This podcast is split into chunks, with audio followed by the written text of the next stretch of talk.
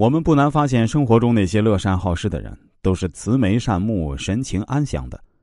他们从来不会为了鸡毛蒜皮的小事而发愁，时刻都很快乐。对他们来说，日行一善胜似日进斗金。每天坚持做善事，比每天都收获金银财富更让人开心。因为自己传递出去的爱心，能够让别人得到好处，化解危机，这才是值得的。乐善好施的人一心向善。帮助的人越多，收获的感恩也越多，而且其言行自然也会影响到家人，家风自然淳朴、积极向上。如此家庭必然人才辈出、长盛不衰，那么他们的福气自然就很大了。第二，生财有道，利者义之和也。这句话出自《易传》文言传前文言，意思是。利益是在合乎正义或道德规范的基础上综合交易所得，也就是说，只有讲究道义，才能获取更多的利益。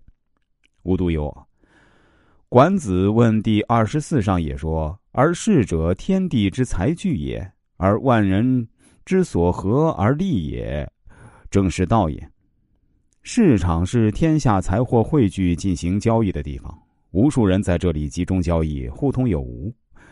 才有大的利益产生，这就是道理所在。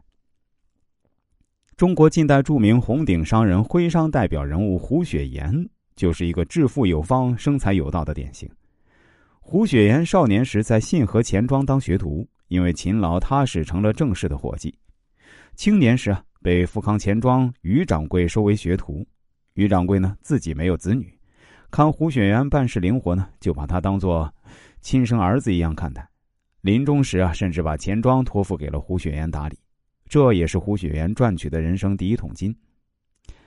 清咸丰元年，胡雪岩开始代理湖州公库，他利用政府的钱办私行，在贩卖胡丝赚取差价，随即与浙江巡抚黄宗汉合伙开办药店，通过各路运粮人员承办公药业务。